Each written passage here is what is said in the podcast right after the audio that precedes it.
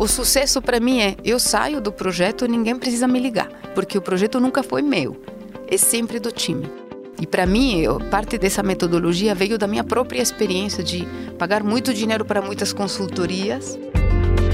Você ouve agora o IPO Cast, o podcast semanal do IPO Brasil. O IPO é uma comunidade global de executivos e empreendedores extraordinários com mais de 30 mil membros no mundo. Este episódio é patrocinado por Positivo Tecnologia, FBIS, Early Adapters, CashMe, crédito que impulsiona planos, sonhos e você, e eCore, especialista em aceleração digital, e apresentado pelos YPOers Duane Reis e Ventura Alonso Pires. E entrevistam Olga Martinez. Olga Martinez nasceu no interior da Espanha e viveu em Madrid até seus 19 anos, quando se mudou para estudar e trabalhar no exterior. Passou por países como Reino Unido, França, Itália e até Grécia, onde ajudou a desenvolver projetos internacionais na multinacional Diageo. Atualmente, é a fundadora e sócia da Amelie Consulting, consultoria estratégica que leva propósito, estratégia e cultura para as organizações.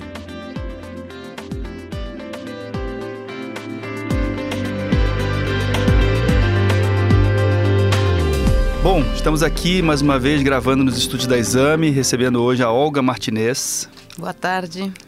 Olga é YPOer, é, vai falar um pouco da sua jornada profissional. Ventura, um prazer para a gente estar aqui com ela hoje. Grande prazer, Duane, mais esse podcast. Hoje é abrilhantado com a Olga, uma estrategista com propósito de vida e muita história de vida para iluminar o cast dos IPOers uh, dessa, dessa semana. É, eu sei que a Olga fez aí grandes mudanças, assim, assim, tudo que ela leva para mudar as empresas, eu acho que ela mudou nela também, né? Traz isso com ela. Vamos descobrir. Então, a gente vai descobrir. Olga, a gente sempre começa aqui ouvindo um pouco da, da origem, né? Fala um pouco das suas origens. Quem é a Olga? Quem é a Olga? Essa é a, a pergunta mais difícil de responder, não? Quem é a Olga sem títulos, então, sem, sem nada pendurado.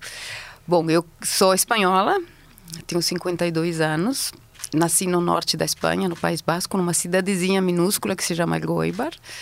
E fui para Madrid logo depois com os meus pais e cresci em Madrid, em volta de Madrid, na verdade, perto de Madrid. Aí sou a segunda de quatro irmãs, todas muito próximas em idade. E tive uma infância assim até os 20, não, os 19 que saí Uh, para estudar na França, morei no mesmo lugar, na mesma cidadezinha. Uh, então, uma vida bem tranquila de andar na rua, com as minhas irmãs, os amigos, os vizinhos tal. Então, tudo muito relax.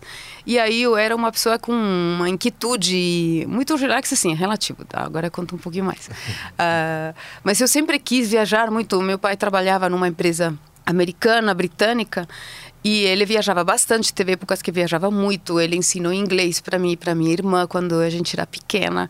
Ele era bem rigoroso, assim. Uh, e ensinou com aulas, assim? Tipo... Ensinou com aulas. A gente dava aula sábado e domingo de manhã, quando todas as crianças estavam lá jogando, brincando no condomínio. A gente estava aí fazendo aula de inglês, matemática, tudo que você quiser.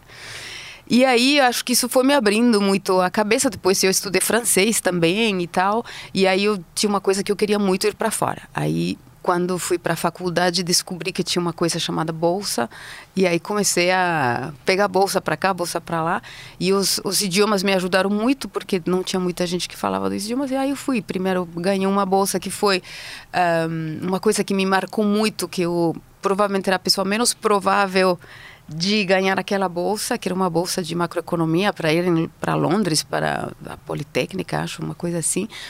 Mas eu fui ralando, ralando meses, estudando, fazendo aulas e tal, e depois acabei ganhando a bolsa e falei, nossa, isso é possível, não? Então, uh, aí ganhei essa, depois no ano seguinte ganhei uma outra para ir para a França, e fiquei um ano na França, aí depois uh, voltei, fiz outro ano e ganhei outra para ir trabalhar no Reino Unido, então fui assim compondo uma experiência internacional e na verdade fui para ficar seis meses em Londres e fiquei entrei numa empresa britânica fiquei quase 25 anos lá. E nunca mais voltei para a Espanha na verdade. Saí com 23 anos e nunca mais voltei. Estou fora mais tempo do que morei lá. Então é, nesse sentido acho que me virei uma cidadã muito internacional. De fato, falo mal todas as línguas que eu falo várias, falo todas com sotaque, inclusive o espanhol. Hum. É, não falo nenhuma sem as pessoas me perguntarem de onde eu sou. Até na Espanha me perguntam, acham que sou venezuelana, de, de algum lugar da América Latina. E aí depois, então, que, que fiz aquelas idas e voltas, uh, fui estudar na França. Isso foi uma coisa que me marcou muito, porque foi um ano maravilhoso, me diverti demais, estudei economia e administração Quantos anos você tinha? É, eu tinha 19. 19. Então, assim, bem ali até os 20 e poucos anos, você já tinha andado e ido para vários lugares diferentes. Sim, já tinha ido para para Inglaterra também, fiz uma bolsa, fui para a Bélgica também estudar francês e fui para Paris e estudei numa escola de comércio de Paris, especializada em comércio exterior. Então foi como uma suplementação da minha da minha formação espanhola. E aí estudei também na Espanha, me, me, especializei em mercados financeiros e fazenda pública, que é uma coisa que ninguém acredita quando me conhece agora. E aí fui para Londres e entrei como como trainee lá na Diageo, que não era Diageo, era International Distillers, e entrei em finanças.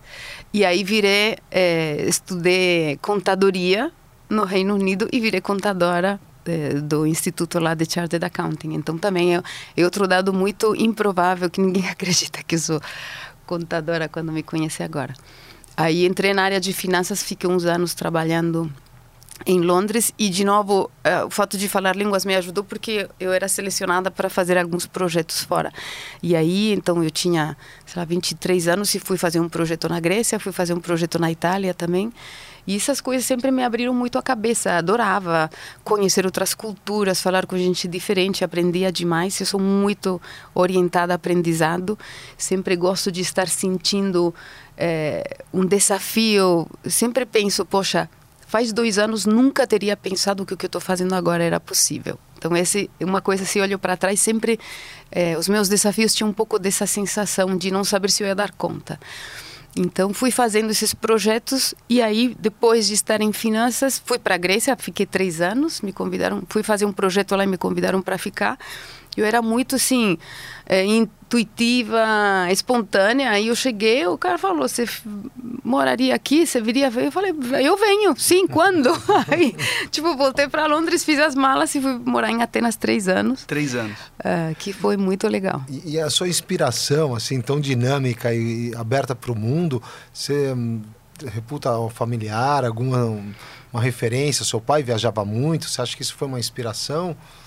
Olha, não sei. Meu, meu pai viajava bastante a trabalho, mas nunca fomos uma, uma família de viajar muito. Sempre as nossas férias eram com a família no norte da Espanha, lá em... Então não sei, não posso, não sei te dizer de onde vem, mas é uma curiosidade que eu sempre tive. Eu acho que meu pai viajando muito e essa coisa de aprender línguas, de estar em contato com outras culturas me despertou muita curiosidade. Era como tinha muita coisa no mundo para conhecer, para eu ficar só na Espanha. E junto com isso, não sei, eu acho que tem uma coisa que às vezes é um pouco poliana minha, mas essa intuição de eu deixar-me guiar pelo meu sentimento com as coisas. Então, eu lembro, no primeiro dia, eu fui fazer um projeto na Grécia primeiro de três semanas, mas no primeiro dia que eu entrei no escritório, eu olhei assim e eu pensei, eu moraria aqui não aconteceu nada. Eu tinha acabado de Achou chegar familiar. Me, me, deu uma sensação assim, tipo, que vinha de não sei onde. Mykonos, é, nenhuma ilha, foi Atenas foi mesmo. Foi Atenas. Não, foi Atenas ah. numa fábrica de Metaxa, que é um brand tá. é, grego. É, fantástico. Super conhecido, Sim. né? E então não era nada glamouroso, mas não sei, me bateu um negócio, aí eu fiz o projeto lá três semanas, aí no final me, me ofereceram para ir e eu falei, eu venho. Ele falou, mas ainda não te fiz a oferta. Eu falei, então faz, faz uma oferta boa que eu venho. e eu fui assim contra todas as recomendações de todo mundo, desde os meus pais, falando o que, que você vai fazer, até você não fala língua, não conhece ninguém, até do ponto de vista de carreira, eu estava trabalhando na central, é, da Diageo em Londres. Então, assim, eu sentava a cinco metros do diretor financeiro tal, e nada, eu tinha 24, 25 anos, 26 na época. E aí eu fui lá para Atenas, imagina.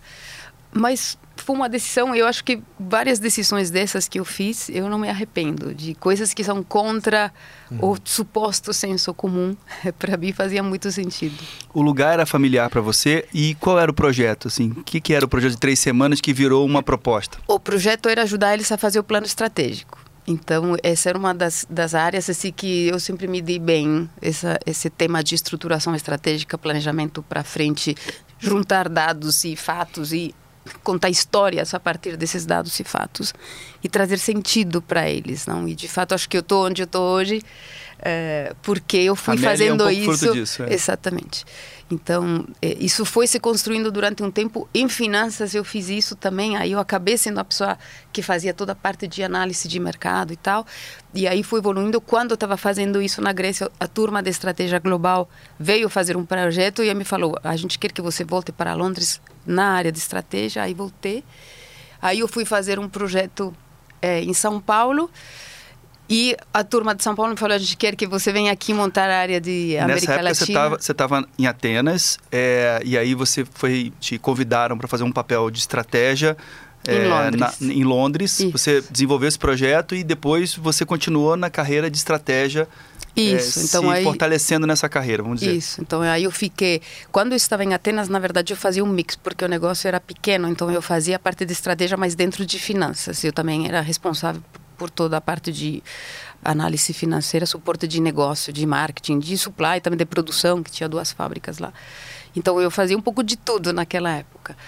E aí teve a fusão, onde se juntou International Distillers com United. E aí eu fui uma de 10 pessoas, assim, de, sei lá, 500 que passamos para compradora, não? Uhum. Então eu, eu, naquela época, era um centro de conhecimento muito importante, porque tinha muita gente que tinha eu não tinha participado do processo de integração. E aí entrei na área de estratégia e aí fui para Londres, fiquei lá quatro anos. Daí me convidaram para vir para o Brasil, porque eu em Londres, como era a única que falava espanhol, era correspondente na América Latina do time de estratégia. Então, é, como presente, eu fazia um, um projeto, porque também eu acho que porque falava francês mais do que outra coisa, mas é, fazia um projeto na França, que eu tive um, quase dois anos, que passava uma semana de cada duas lá.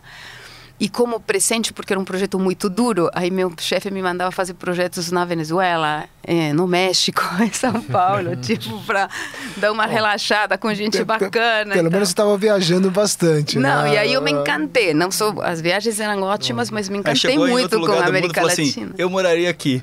Total, mas foi assim, total, total. Ao ponto que uma vez, então, nessas viagens, não, aí eu vim para cá para montar a área de estratégia da América Latina da Diageo e da inovação. E aí surgiu uma oportunidade de suprir a diretora de marketing do Brasil. Aí eu fiz a, a porque ela estava saindo de licença de maternidade. Aí eu fiz os meses de licença, ela não voltou e aí eu fiquei como diretora de marketing. Então esse foi para mim um marco também porque eu nunca tinha trabalhado no marketing.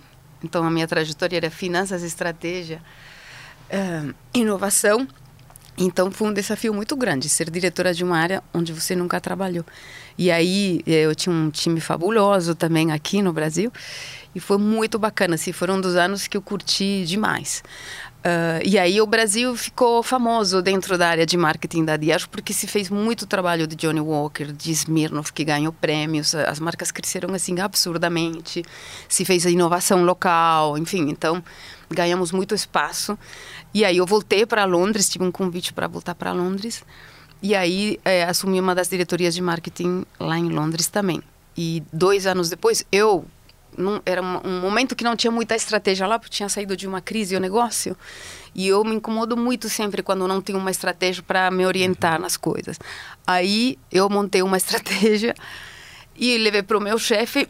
Ele não gostou muito no começo, aí contrataram uma consultoria. Aí eu trabalhei com a consultoria e como resultado desse trabalho, eu montei uma unidade de negócios lá no Reino Unido, que foi a primeira vez que eu toquei um negócio completo sozinha, que era das marcas de luxo. Então, é, passei dois anos, dois anos e meio cuidando da construção do negócio de luxo da Diageo em Londres. É, foi... Você ficou muitos anos na Diageo. Era importante Sim. você falar o que, que a Diageo faz? Para quem não conhece ah, claro, o universo, claro, claro. A Diageo papéis é uma... que ela desempenha em várias regiões do mundo, etc. Multinacional britânica como o Diageo não tem tanto tempo de vida, é, acho que deve ter uns 20, 20 e poucos anos, mas ela é feita de marcas centenárias de bebidas. Tudo é bebida alcoólica.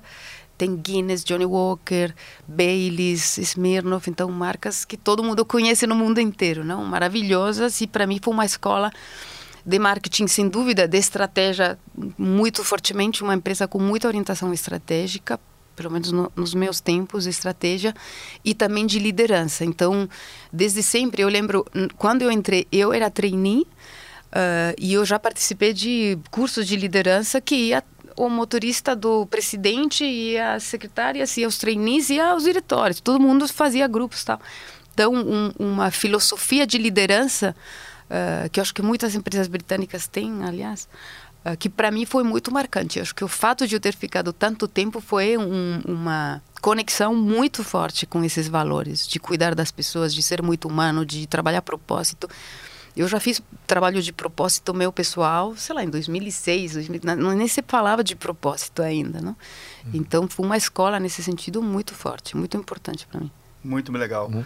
E eu tenho uma curiosidade, Olga, assim, quando a gente fala de marcas centenárias, né? Marcas que Sim. existem, a gente, como executivo, como empreendedor, a gente faz parte de uma etapa da vida daquela marca, né? Então, primeiro, as marcas centenárias e globais, né?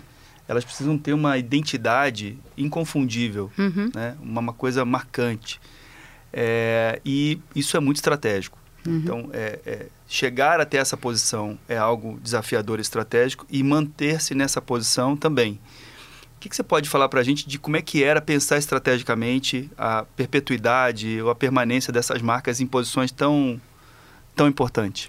Olha, era um, um senso de responsabilidade gigantesco é, e ao mesmo tempo sempre com muito senso de oportunidade. Não, eu, eu pessoalmente tenho uma cabeça de possibilidades. Então, para mim, tudo é possível. É, tudo que eu vejo, tarará, eu estou sempre procurando onde está a possibilidade. Então, ter marcas assim é, para cuidar e crescer e, e, é uma oportunidade, sim, na vida gigante. E o que tem por trás disso são processos de pesquisa, de planejamento, de análise muito fortes. Então, para você chegar num posicionamento de uma Guinness, você passa meses trabalhando, retrabalhando, ou trabalha com agência, consultoria. Então, e aí você chega, às vezes, se você vê o posicionamento de Johnny Walker, o mesmo há 20 anos. Então, as marcas que realmente se sustentam são muito verdadeiras acham seu propósito, sua essência e se mantêm fiéis e conseguem atualizar esse esse propósito, não? Porque você não pode ter a mesma expressão passando os anos, você consegue tem que conseguir se comunicar e conectar de maneiras diferentes. Mas tem muito suor atrás de tudo isso. Tem um lado assim muito de glamour e de comunicação muito bacana, mas por trás tem muita análise, muito suor, muito muita briga também, muito trabalho para chegar lá. É, tem muita pesquisa, muito behavior, muito. consumer behavior. Muito. Eu lembro você falando da Johnny Walker aqui, a gente tem muitos conhecidos no, no ramo de restaurantes, discotecas. Bom, as ações que você tem é uma revolução dos anos 2000 a 2022 do Johnny Walker até 18 muito grande, né? Sim. E você participou exatamente dessa fase aqui no Brasil. Né? Exatamente. Né? É, Sim. Dos é, e, e, tem essa questão de ocupar espaço, né? Porque assim, da, da, mesma forma como você tem que proteger uma identidade, né? E porque aquilo tem tamanho, você também tem o desafio de se movimentar. Então, é, é, o navio ele só se caracteriza quando ele está no mar, né? Uhum. Quando ele está uhum. atracado lá parado, ele não se caracteriza como, como para que, que ele serve. Como é que é? Eu queria que você falasse um pouco desses desafios, porque tem uma geografia que você deveria ter uma participação que você não tem, tem uma outra geografia que se adapta menos àquele produto, ou tem um competidor, um produto competidor que é forte localmente. Como é que é sem danificar a marca ocupar espaço, né? Ir para o mar.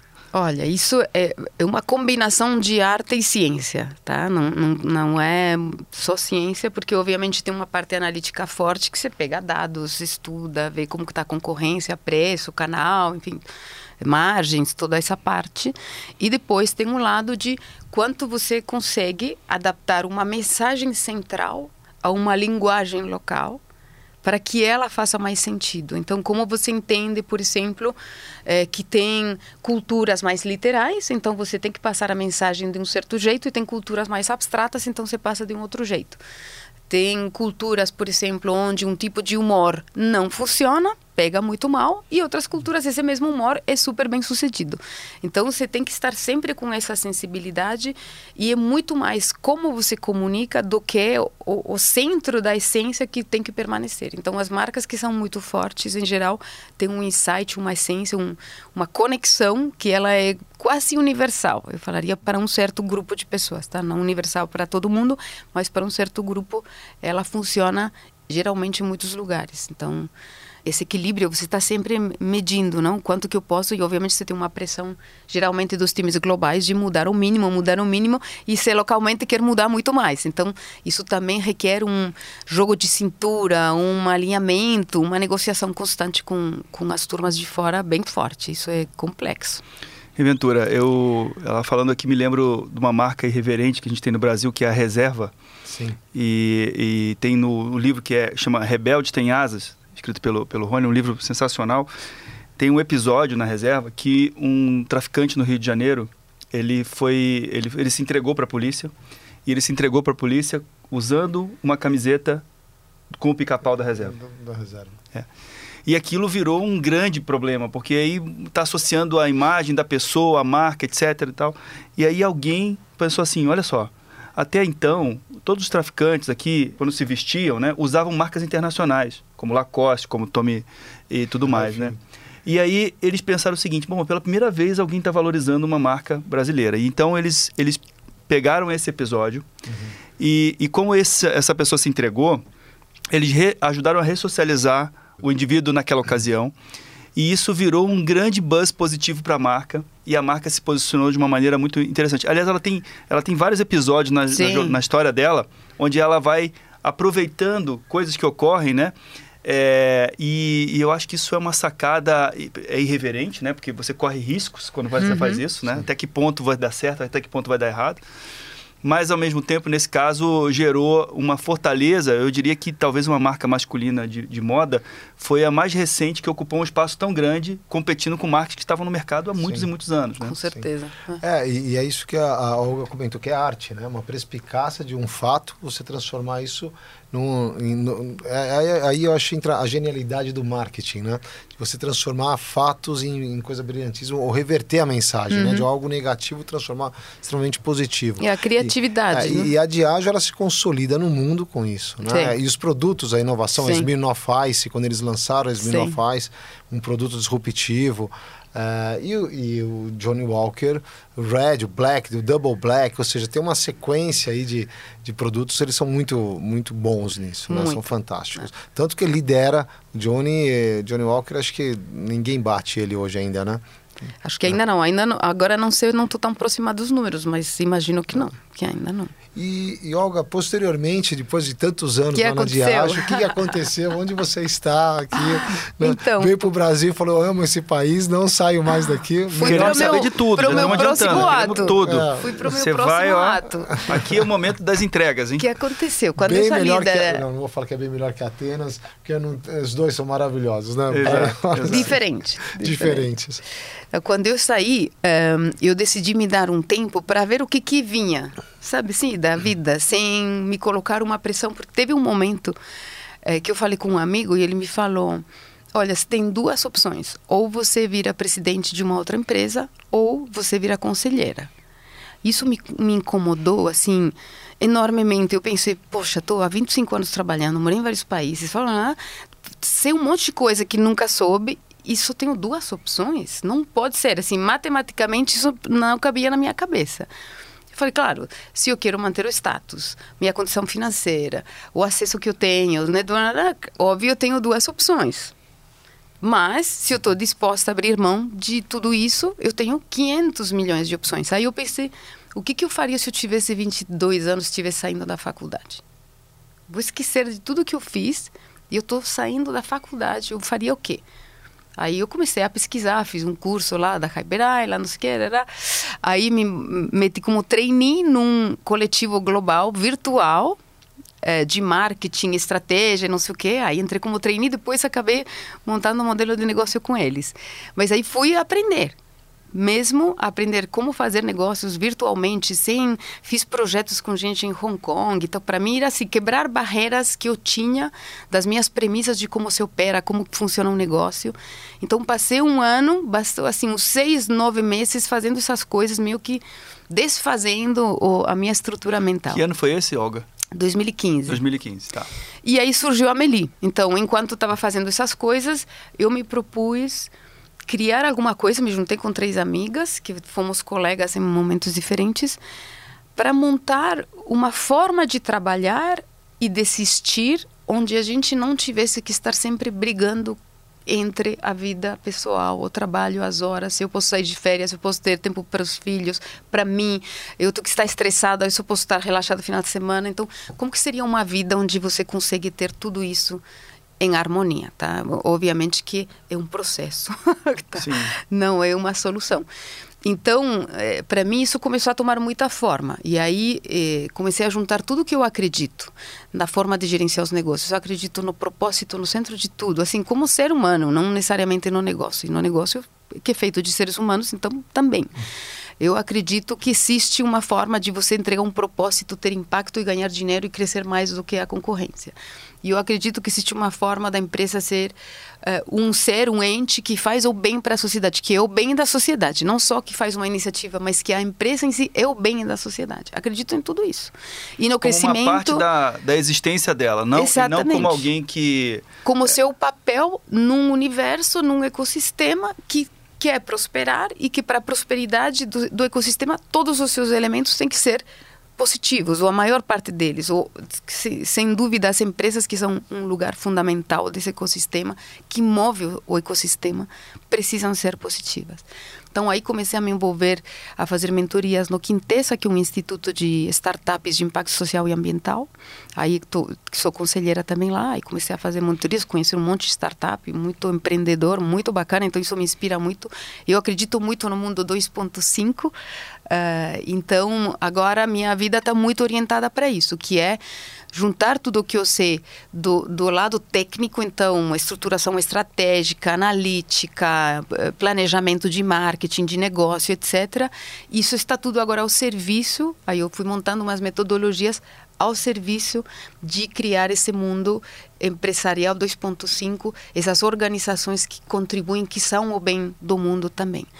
É, então, durante os últimos sete anos, fui inventando, assim, compilando, lendo, fazendo cursos e montando essa metodologia que é a base dela e que não existe uma separação entre cultura e, e estratégia, não existe uma separação entre as pessoas e os resultados. É tudo uma coisa única.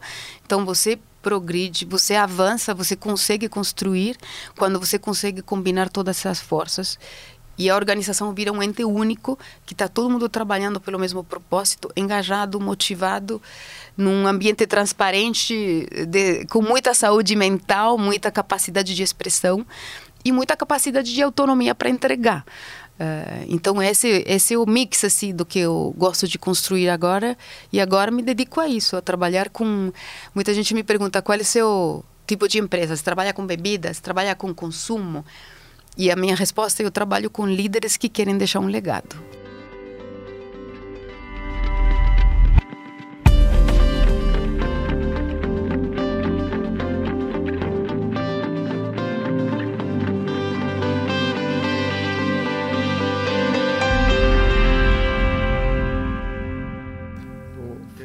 Ouvindo aqui, Duane, eu estou pensando e, e indo longe aqui, né? E e uma das coisas que ressalta é esses últimos dois anos que a gente sofreu de pandemia. Hum. Como foi sua visão e o desafio nesse propósito seu e nessa execução, no momento transformacional das organizações, né? Então, você falou de cultura, de propósito, de conexão, tudo é uma coisa só de estratégia. Na hora que você disruptou isso e colocou cada um no seu casulo, ainda que online, e agora sim, sim, reconectando, sim como é que muito, é, muito complexo. Então o que aconteceu, é, é, o que, que a gente viu? Num primeiro momento, todo mundo achava que a pandemia ia durar três meses, não? Então parou tudo, não deixa, vai todo mundo ficar em casa, vai fazer algumas coisas via Zoom ou via Teams, o que for. Aí a gente viu um caos geral que ninguém sabia operar. Então uma vantagem que eu tenho e e algumas das pessoas que trabalham comigo, que trabalhamos em, em posições globais, regionais, então tínhamos muita experiência de trabalho remoto. Aí montamos, com todas essas experiências, fizemos uma como trabalhar remoto com cultura, motivando as pessoas, e aí fizemos uns webinars com os nossos clientes. E aí a gente viu que funcionaram super bem e que tinha muito efeito assim e que ajudou a muitas pessoas. Aí começamos a estruturar a partir disso uma metodologia que virou agora uma pesquisa uhum. que ajuda a mapear os sentimentos dentro da organização de maneira quantitativa, que a gente via que muitas organizações quando a gente fazia projetos antes de aplicar essa, essa ferramenta, todo mundo disputa, não? Se faz uma pesquisa qual e todo mundo fala, não, mas as pessoas não estão tão mal assim. Mas isso aqui você só entrevistou 10 pessoas. Então, não, agora a gente entrevistou 200 e estão falando que se sentem objetos, estão falando que não se sentem motivados. Então, você tem agora uma quantidade. E o que, que a gente aprendeu na aplicação dessas pesquisas? Está aprendendo ainda. É que as pessoas estão com muita vontade de falar e se comunicar, estão precisando ser ouvidas, estão muito confusas em geral, com muita vontade de contribuir, mas em ambientes em geral de muito controle, de muita necessidade de entrega de curto prazo e se sentindo olhadas mais como entregadores de resultado do que como ser humano. Então temos aqui um dilema geral em várias organizações onde a combinação não está legal que é as pessoas estão querendo muito, estão querendo mais humanidade e as organizações que é natural no contexto que a gente está de crise, de dificuldade de resultado, de pandemia, de incertidão, muito apertando ali e, e é, limitando a autonomia. Então a gente viu nesse processo de pandemia é, que a vontade das pessoas está aumentando nesse sentido, porque a desconexão da pandemia criou um, uns vácuos ali emocionais muito consideráveis.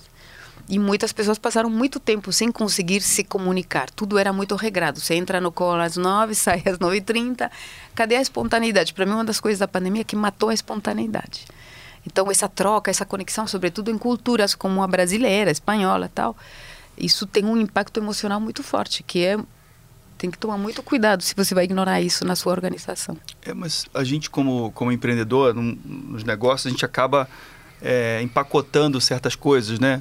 Que, que dando nome para certas coisas que vão acontecendo e às vezes até deturpando um pouco o sentido delas, né? Como ESG, por exemplo. Né? O ESG é uma forma de explicar é, coisas que algumas empresas nunca fizeram, nunca tiveram interesse de fazer, mas que outras empresas sempre fizeram uhum. e já uhum. fazia parte da cultura delas, né? É, assim como a questão do propósito. Então tem a questão do propósito. Toda empresa tem que ter um propósito. Se não tiver um propósito, aí cria-se uma frase, às vezes da maneira, de uma maneira inadequada. E aí, recente, agora a gente ouviu falar do, do quiet quitting, né? Uhum. Ou do, da demissão silenciosa, que é você deixar de se identificar, né? Então, a empresa tem lá um direcionamento, ela está indo para um determinado local, mas você está lá dentro, você não tem muitas opções assim tão rapidamente, né? Você não tem muita mobilidade e você também não se identifica com aquilo lá. Você não, você não se vê dentro é. daquilo, né? É. É, você acha, Olga, assim, que é, as empresas também, de, de alguma forma, na busca de tentar resolver essa questão da identidade acabam se distanciando mais da, da sua essência e gerando um distanciamento também das pessoas? Eu acho que o distanciamento acontece mais na busca do resultado, a qualquer custo. É, e eu acho que isso, muitas vezes, sem envolver as pessoas, muitas vezes sem se comunicar, sem considerar impactos. Então, acho que é aí que começa a desconexão. E é, se você tem uma série de líderes que estão muito mais preocupados pelo que parece e por fazer uma liderança que parece uma coisa versus é uma coisa, aí começa a desconexão. Porque, em geral, o ser humano se conecta com alguém que sabe sentir e comunicar os sentimentos. A gente aprende isso muito no YPO, não? É, e que acontece? Tem muita gente que está liderando a base de cabeça. E as novas gerações, que não nos enxergam como pessoas de sucesso, por muito que a gente se ache pessoas de sucesso, eles olham para nós e falam. Tem uma amiga que me falou que a filha dela, de 10 anos, olhou para ela e falou: Mãe, a sua vida, eu nunca vou querer fazer o que você faz. Você trabalha, trabalha, nem milionária você é. E é assim, tipo, para que, que você faz tudo isso? Não? Então, é, essa geração tem muito recurso. A gente reclama muito de muitas coisas, não? É, mas na verdade eles não nos veem tanto como exemplos da vida que eles querem. Não aspiram muitas vezes a, a, a ter a vida que a gente tem. Então, se você não lidera com autenticidade e não conecta e não aceita esse desafio que essa geração traz, que não tem nenhuma vergonha de trazer desafio para nós, A gente vai perder essa turma, eles vão montar os seus negócios vão fazer outras coisas. É, e o interessante é, é, é, o propósito, né? Que você estava mencionando, uh, Duane e Olga. Me lembrou ontem, acho que saiu no, no Valor, um comentário na coluna do Nizango Anais, ou no, no, Estadão, o livro que ele lançou agora recente. Uhum. E aí ele faz uma resenha e fala um pouco de propósito. E fala: Eu tenho amigos milionários que são tristes porque não são bilionários, né? Então, é, eu uhum. acho que isso está tá mais em pauta do que nunca, né? É, o propósito, como a gente vai ter longa vida, então, em diversas fases da vida, é renovar e reinventar esse propósito é, como um valor de brilho nos olhos. A gente teve o Rodrigo aqui falando com a gente essa semana e ele usou uma frase memorável que falou assim: quando o olho brilha, tudo muda. Uhum. Né? Então é, é, fazer isso acontecer. Né? Exatamente. Né? E é isso, como você procura isso no outro também. Então você tem um time enorme, você tem uma organização porque às vezes você usa a palavra propósito e, de fato, você estava falando do Anne, poxa, tem cada propósito que você olha e fala, meu Deus do céu. Tem gente que tem arrepio de falar propósito porque virou uma palavra que já está meio que um clichê, né? Exato, e, e, que foi mal usada em muitos, em muitos momentos. Então, tem gente que não gosta, mas no fundo, é isso que você está falando. Se chama propósito, se chama brilho. O que você quer é acordar com vontade e você ter um dia que você fala, meu, eu quero passar o dia que eu tenho pela frente. E não que o dia que você tem pela frente seja, nossa, mais um dia. Obviamente, todo mundo vai ter dias ruins, tá? Não tô aqui. Mas que seja por uma coisa, uma causa, um motivo, um, um projeto que você tem que te empolga para passar o dia com energia. Como tem esse conceito de gestão de energia e não gestão de tempo, que para mim foi um conceito que revolucionou meu entendimento de mim mesma, que é eu tenho que gerenciar a minha energia. O que me dá energia é diferente do que dá energia para os outros. Então, por exemplo, se eu tinha uma reunião de dois dias lá num ESEC tal, que isso me drenava absurdamente, eu marcava no dia seguinte um almoço com o pessoal da agência de criação. E eu já estava. Então eu ia no ESEC e falava, gente, amanhã vou no meu almoço, vou me divertir. O saldo da conta é, corrente. Exato. Então eu sempre tinha que ter pelo menos. Conta corrente emocional. Exato, energética. energética. Então qual era a minha conta corrente energética? Não é a minha conta de tempo. Quanto tempo eu aloco? Não é essa, não é a questão. Porque se eu tô com uma energia boa, eu vou fazer três, quatro vezes mais coisas do que se eu não tô. Então a agenda é só uma ferramenta para eu me gerenciar.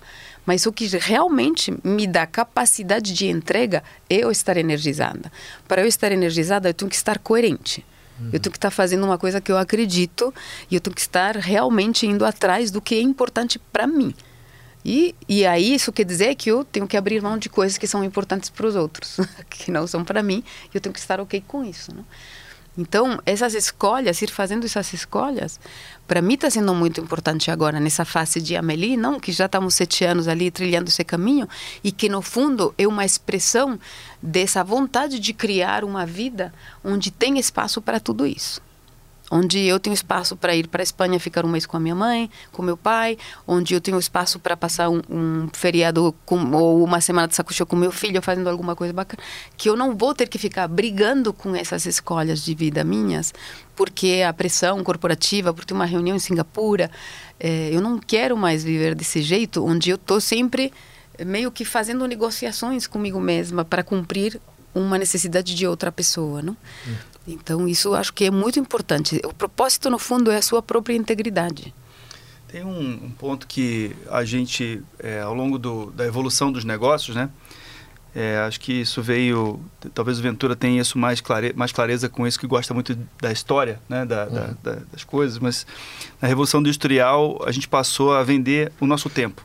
Né? Uhum. Então as empresas passaram a ser proprietárias do nosso tempo acho que isso vem diante, mas acho que aqui foi mais, mais marcante, a, quantidade de horas de trabalho, né, o quanto você tem que estar dedicado. E, e por muito tempo o ser humano vendia parte do seu tempo né, para trabalhar e depois ele para fazer melhor aquilo ele tinha que se preparar antes então uma parte maior ainda do tempo.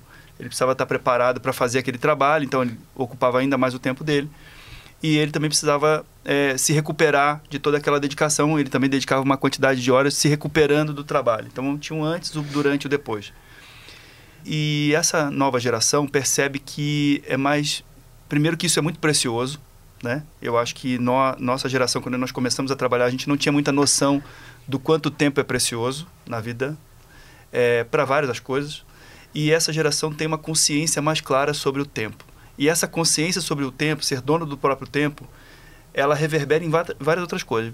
Reverbera em fazer o que gosta, empreender, fazer várias coisas, né? trabalhar em várias coisas. Tem gente que fala assim, por que eu tenho que trabalhar numa única empresa?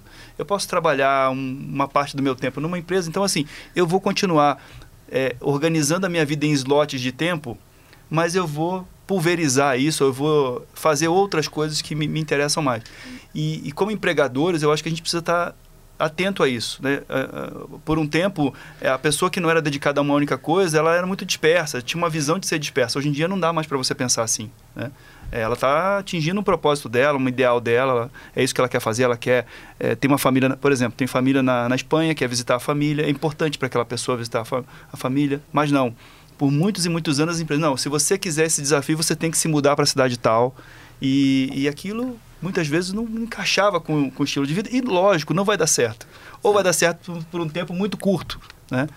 Então, eu acho que a gente, como ser humano, também é, vai pensando, vai refletindo sobre essas coisas, né? É, Doni, a tecnologia, mundo atual, cada vez mais, realidade virtual, uh, o metaverso, se realmente emplacar e for uma realidade, acho que transforma toda essa relação, né? Já o efeito Zoom, Teams, Uh, já fez um grande efeito, né? A tela plana ali, unidimensional, no Sim. psique das pessoas e no relacionamento. Espero que a gente volte para os abraços calorosos né, do ser humano, que é isso que a gente conecta corações. Que são que conecta, é. né, Que faz a gente evoluir, é, né? É. Mas evoluindo um pouco aqui, Olga, me fala um pouquinho Uh, depois da Meli ou antes da Meli, você entrou no IPO? Como foi a sua entrada no, no, no IPO? Eu entrei no IPO quando estava na Diageo, em 2012, 13. E então já estou há quase 10 anos, não? Tem sido bastante tempo. Agora estou em várias, fiz parte da diretoria, já faço parte há, três anos, fiz a parte financeira, agora estou com Learning. Ano que vem é, possivelmente é, chair do, do Gold de São Paulo, então... Já trabalhamos juntos em projetos de comunicação? Já, fizemos vários projetos. Então, o IPO agora é, é uma entidade que está completamente entrelaçada, assim, na minha vida. Não, não, não é um lugar onde eu participo de algumas coisas, é uma mistura de algumas amizades super fortes, é, conteúdos que me alimentam muito, experiências que me abrem a cabeça e uma possibilidade de participar, de construir é, com gente assim admirável, não? Então, cada vez que eu conheço a história de alguém, a vida, o que estão fazendo, tem gente realmente muito, muito impressionante. É, dentro do YPO, todo mundo é, não? E, e é sempre um alimento para mim, não? O YPO, é, os retreats estão em dois fóruns, um de mulheres e um misto. Então, fiz grandes contatos, amizades e uma coisa que vai me nutrindo. Então, eu entro e saio, eu não sou a pessoa mega, ultra participante e tal, porque tem uma agenda um pouco louca, como quase todo mundo. Mas, é, é para mim, agora já o IPO faz parte, não? Do, do meu processo do dia a dia, da minha vida. me planejo em volta de coisas do IPO, faço é, meus fóruns com um gigante prazer de encontrar meus amigos, então é muito importante agora. E seus filhos, como é que eles estão em relação ao IPO? Como é que eles se relacionam? Que idade que eles é, estão? O, o Alex está com 17. 17. Então ele participou de alguns families e tal, e ele gostou demais. É, agora, nos últimos tempos, ele está um pouco mais apreensivo, porque está chegando na, na fase de ir para a faculdade e tal, e eu acho que ele sente uma certa pressão. Então, acho que esse é um tema interessante, não? Dos nossos filhos, quando eles Sim. olham para nós, a gente faz muita coisa, não? A turma do YPO é realizadora por natureza. E tem um elemento, fiz uma pesquisa, aliás, com vários Youngs faz uns três anos, e é interessante ver que tem uma turma que é super motivada, olha para nós e fala: "Ah, eu quero um pouco disso, que eu gosto dessa energia e tal". Essa e tem uma turma que se afasta, que fala: "Muda a pressão, por que, que eu tenho pressão, que ser como né? meu pai, como minha mãe?". Então, interessante, meu, meu filho, agora não sei em que lugar que está em relação a isso, mas para mim, o que é muito bacana é que eu sei que tem um monte de recurso para ele. É, agora tem uma conversa sobre carreiras dentro de pouco, já teve uma sobre estudar fora. Ele já foi em outros eventos assim de carros e tal, que são tudo super bacanas. Então ele sente muita admiração pelo YPO. Acho que do é. ponto de vista de carreira, né, Ventura, é difícil em geral ser filho de YPO, né? Porque você acaba tendo é, uma referência de alguém que cruzou uma determinada jornada desafiadora e você se vê naquela posição onde você está começando a fazer isso na vida e, e, e, você tem uma referência que é uma referência de alguém que, que cruzou a, ah. essa ponte, né, de alguma forma. Então eu, eu, imagino, né, eu tenho isso em casa também, é, todos têm um certo desafio nessa, nessa seara, né? Alguns devem ser mais familiares, outros menos, né? É, é um desafio, Doni. Eu, eu vejo. Lá em casa a gente está na mesma fase, Olga. Eu sei bem, meu filho tem 17 anos e ele está fazendo SAT. E às vezes ele se empolga e está firme no propósito de ir estudar fora. Às vezes ele retrocede, fala que quero ficar perto da família. Né? Mas eu busco sempre dar um exemplo para eles de, uh, de achar o que brilha os olhos, o que dá no coração e o propósito. E também tem um livro de um amigo muito legal, que é o uh, Joseph Tepperman, que chama uh, Anticarreira. Né? E ele fala que você vai passar a sua vida com diversas carreiras. Você não vai ter uma carreira só. Então, o seu exemplo, olha a quantidade de cursos e, de, e a diversidade de empresas e de experiência que você tem e conta aqui para nós, Olga. Então eu, eu coloco isso para eles. Não se preocupa, você vai começar a trabalhar no seu tempo e você vai é, ter diversas atividades, diversos propósitos. Então tem uma mente forte para conquistar esses propósitos, né? Então é, é desafiador. E quando você coloca dessa forma, que é difícil, né? Porque na prática a gente está dando, tá demandando eles, é, né? Está claro. demandando, né? Se a é, gente né? não pressionasse, eles não se sentiriam pressionados. A gente toma todo esse cuidado e a avó fala tá assim, mas o seu é, pai, é. né, o seu tio... É, quinta, ontem no jantar eu falei, olha, cadê a matemática? Tá baixa, então, vamos acelerar então. essa matemática. Então assim, você fala, mas a prática é um pouco diferente, né, Doni? Mas é... É, um desafio enorme. Olga, eu Gostei muito quando você trouxe o exemplo de quando você saiu da Diageo e, e alguém te deu, uma, te deu duas opções de carreira e você falou, então, são duas opções se eu estiver olhando para o mundo da forma como, permanecendo as coisas como elas devem ser. Se eu estiver olhando diferente, eu vou ter outras opções. Né? Você abriu outras opções. Então, acho que isso é um grande ensinamento para muitos executivos que eu, que eu conheço, que acabam é, tendo horas de voo acumulado em determinadas coisas e tem que passar e fazer algo diferente, né? Então acho que isso é um ensinamento precioso. E aí eu queria que você falasse também para gente, é, você falou da Meli, falou um pouco de como é que você resolve, mas assim, do ponto de vista de uma empresa, interação com uma empresa, eu entendi Sim. que é uma consultoria uhum. que olha a parte de cultura, estratégia e pessoas. Uhum. Né? E eu queria que você falasse um pouco assim, como é que uma empresa chega na Meli ou como é que a Meli chega na empresa? Como é que as coisas acontecem aí?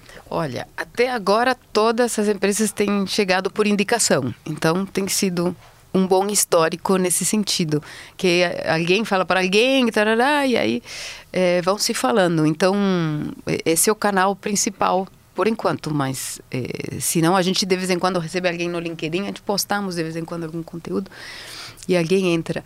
E o, o, a conexão é muito por afinidade. Então é interessante que às vezes você vai pro, num potencial cliente, aí você já tem a primeira conversa e você fala, hum, acho que aqui. Porque nós falamos sempre no começo, por exemplo, uma coisa que eu sempre falo é: olha, contratar a Meli não é contratar uma consultoria que vai fazer uma bela análise e dar para você. Contratar para a Meli contratar trabalho para você também porque a gente faz tudo facilitado e tudo a quatro mãos. Eu não produzo grandes decks que falam está aqui a solução. Eu não sou a solucionadora de nada, eu sou a provocadora, a pessoa que entra, te ajuda a pensar diferente, junta o time, traz as coisas não faladas do time, coloca na mesa e faz a turma se conversar. Então, é muito um trabalho de trazer o que está embaixo do tapete, de fazer esse trabalho é, ingrato, entre aspas, às vezes, mas feito com muito amor, com muito carinho, com acompanhamento, com cuidado, é, tendo as conversas certas para que todo mundo avance e se sinta à vontade de se expressar, de mudar realmente a cultura, de ser uma cultura transparente, honesta, tranquila, onde é, discordar das coisas pode ser feito com leveza. Então, esse muito, a, a, o core da nossa mecânica é essa, é, é trazer esse cuidado para as conversas e aí você você fala de estratégia, você fala de cultura, você fala de governança, porque é um grande facilitador. E aí o que a gente faz sempre é um, a gente chama de mapa da realidade, para não falar de diagnóstico. O diagnóstico é tipo, está certo está errado? Não, está tudo certo. Você está aqui. No mapa, você está nesse lugar. Agora, você quer ir para onde? Uhum. Quer ir para um outro lado? Estão aqui os desafios, estamos aqui as coisas que a gente tem que trabalhar junto. Então, o projeto só surge na hora que a gente se alinha com o cliente sobre onde estão as questões e aí começamos a trabalhar juntos. E aí tem vários formatos, não? Mas um formato que eu estou curtindo muito é um formato que são várias sessões onde você trabalha um assunto, aprofunda, trabalha crenças ou trabalha um desafio estratégico, sempre juntando temas de, de conexão e de time com o conteúdo. Aí o time sai com uma missão, trabalha durante um mês, volta, faz uma retrospectiva da missão analisa e avança. Então é tudo muito prático, não tem ah, grandes teorias. Está aqui o deck maravilhoso que você bota na gaveta e nunca mais abre. Então o, o sucesso para mim é eu saio do projeto ninguém precisa me ligar, porque o projeto nunca foi meu, é sempre do time. E para mim, parte desse, dessa metodologia veio da minha própria experiência de pagar muito dinheiro para muitas consultorias. Algumas funcionaram muito bem, mas muitas vezes depois, no final do projeto, o time vai implementar e me fala: Ah, eu nunca acreditei. Eu sempre achei que aquilo era uma. Falou, gente, como que é possível? A gente passou seis meses. Porque a consultoria nunca se deu o trabalho de integrar o time realmente no processo. O time falou: não, esses caras fizeram, não entendem nada da operação comercial, tô fora. E depois não acontece nada. Né? Então isso para mim, eu fiquei com um trauminha por aí. aí... É, o, é que tem os estigmas da vida, né? É, assim, que as consultorias, elas acabavam por muito tempo entregando métodos né, para a gente e entregando formas mais adequadas de fazer pelo, pelo fato de serem é, empresas que estão circulando entre várias empresas e acabam trazendo boas práticas. É, esse momento agora talvez seja um momento onde a consultoria não é mais hands-on, mas ela é mais adequada, ela tem o, a caixa de ferramenta metodológica, né? Mas essa caixa de ferramenta metodológica, ela, ela não, não serve para todo mundo, ela uhum. precisa ser adequada tem a maturidade da empresa, né? Eu imagino que vender um projeto estratégico para uma empresa depende da maturidade do momento da empresa de comprar aquilo. Exato. Porque é, é, igual com a gente. Tem, tem, tem livros que. Eu costumo falar que os livros é que escolhem a gente, não é a gente que escolhe os livros. Uhum. Porque às vezes você vê um título e aquilo não chamou sua atenção. E uma outra época da sua vida aquilo chama sua atenção, né? Então, tem essa, essa adequação. Acho que a consultoria precisa entrar um pouco mais, né? não ser executor da empresa, mas entrar de uma maneira um pouco diferente para participar da. É, da eu acho que depende do desafio. Você pode precisar de conteúdo. Então, tem vezes que você precisa mesmo de uma consultoria mais random que vem da metodologia, bota uma equipe dentro e faz uma integração de empresas funcionar, por exemplo, se você não tem a competência interna. Então, eu acho que o que é importante é que você escolha a solução para o seu problema. E eu acho que até agora não tinha soluções como a que a Meli tem, que é essa integração, essa facilitação. Então acho que parte do nosso diferencial está nisso, não que é esses líderes que querem deixar um legado normalmente querem ser desafiados. Então uma coisa que a gente fala também é, olha, a gente fala o que pensa e, e fala o que enxerga. Não fico aqui pensando, será que você não vai gostar se eu te falo que eu acho que isso aqui e tal? E às vezes isso dá umas certas conversas difíceis, não? Já, já tive algumas conversas um pouco tensas. Mas, se você faz isso com o coração e querendo o melhor do seu cliente, você vai achar o jeito de falar as coisas para ele conseguir te ouvir. Que isso aqui é difícil às vezes, não? Você se colocar num lugar de superioridade e achar que você sabe mais do que o cliente. Acho que esse, esse é, lugar não é legal. E ter hora de voo nessas horas faz diferença, né? Claro. Então, qualquer turbulência você consegue lidar melhor com ela, né? É, Olga, mas um prazer te, te receber aqui, ouvir tua história, ouvir tua, tua jornada de vida, tua coragem de, de mudar, né? É, nem vou te perguntar se você está feliz fazendo a Meli, porque dá para ver que você está feliz, né? E, e, assim, sempre que a gente recebe um convidado aqui, a gente presenteia esse convidado com um livro, né? Então, é, quer fazer as honras? Ou... Pode ser, vamos lá, Duane. Ó, esse aqui é o Luke Ferry, espero que você não tenha lido esse ainda. Não. Ele é, o título é Aprender a Viver. Então é um livro, é um filósofo francês que escreve muito bem e tem diversos ensinamentos aqui de filosofia, né, pensamentos estratégicos também de, e de vida. Então, é, vou entregar com muito prazer para você fazer a dedicatória aqui, Olga. Espero muito que você obrigada, é, é, divirta-se com o livro. Né? Muito obrigada, é um prazer e estar aqui. a gente está gravando nossa primeira temporada aqui na Exame. É, então, a gente tem aqui para você uma edição especial da Exame de 55 anos. Está sendo uma experiência nova é, poder, junto com o time da Exame, desenvolver é, esse podcast. A Exame que já tem uma, uma tradição de ser uma disponibilizadora de conteúdos educacionais, tem uma jornada de educação muito forte, então a gente está aqui é, nessa, nessa, nessa temporada gravando o nosso episódio e está sendo muito bem acolhido aqui. Muito interessante ver esses 55 olhares aqui. É, é um mix de gente muito diferente do que teria sido faz 10 anos, não? Sem dúvida alguma, né? Mas, Olga, então, super obrigado pela tua, pela tua vinda aqui ao podcast. Eu já queria trazer você aqui há mais tempo. Que bom que deu certo a nossa agenda. É, Ventura, um prazer, Olga, estarmos juntos, Duane. Sempre uma grata surpresa, muito aprendizado, né? E uh, conexão com o coração, propósito. Acho que tem um. A, a Meli só tende a explodir de crescimento. Olha, muitos votos para você, Olga. Obrigada. E obrigado de estar juntos conosco aqui, viu? Muito obrigada, gente. Um prazer. Se você gostou dessa conversa com Olga Martinez, não deixe de escutar os outros episódios do YPO Cast, disponível em todas as plataformas de streaming.